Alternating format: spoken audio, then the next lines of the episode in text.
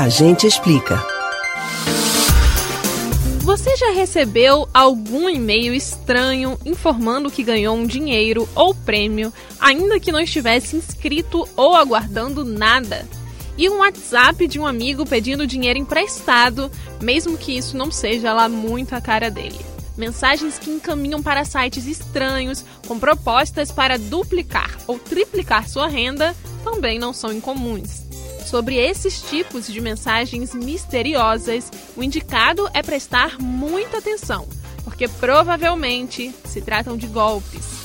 A internet é terreno fértil para golpistas que se aproveitam do anonimato e da vulnerabilidade de quem está do outro lado da tela para aplicar golpes.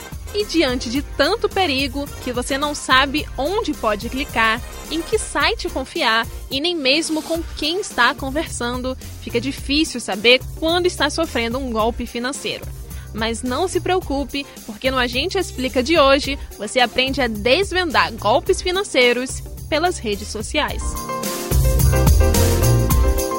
Segundo o Serasa Consumidor, o Brasil tem mais de 25 milhões de dados violados, sendo o quinto país com mais vazamentos de informações pessoais. Com isso em mãos, os golpistas podem utilizar seus dados para abrir contas, comprar online, apresentar declarações falsas de impostos, alugar ou até mesmo comprar prioridades em seu nome.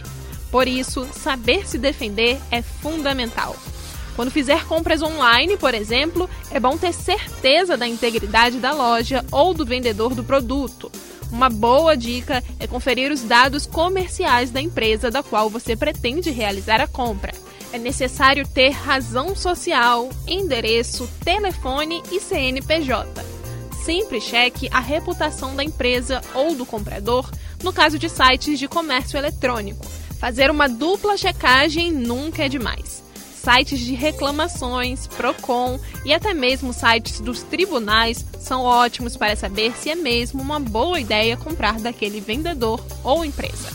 Outro golpe financeiro comum é o do empréstimo falso. É que, principalmente em momentos de crise financeira, as pessoas acabam aceitando ofertas duvidosas.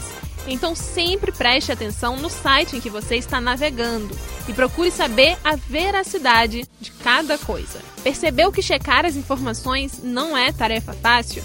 Isso é difícil até mesmo quando se está em uma notícia. Mas sabia que existe algo que pode te ajudar a simplificar essa missão? É o site do Confere Aí um mecanismo baseado em inteligência artificial desenvolvido pelo Sistema Jornal do Comércio em parceria com pesquisadores da Universidade Católica de Pernambuco e a startup Verifique.ai. Para usar a ferramenta é muito fácil. Basta entrar no site confere.ai e colocar o link da notícia que você pretende analisar. Vale lembrar que o medidor confere.ai procura por características de uma desinformação no conteúdo avaliado.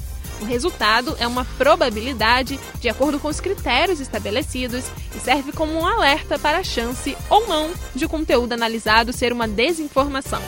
Mas se mesmo assim você segue com dúvidas em relação à veracidade da notícia, não compartilhe.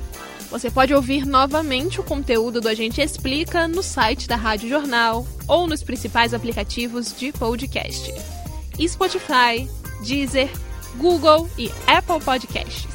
Beatriz Albuquerque, para o Rádio Livre.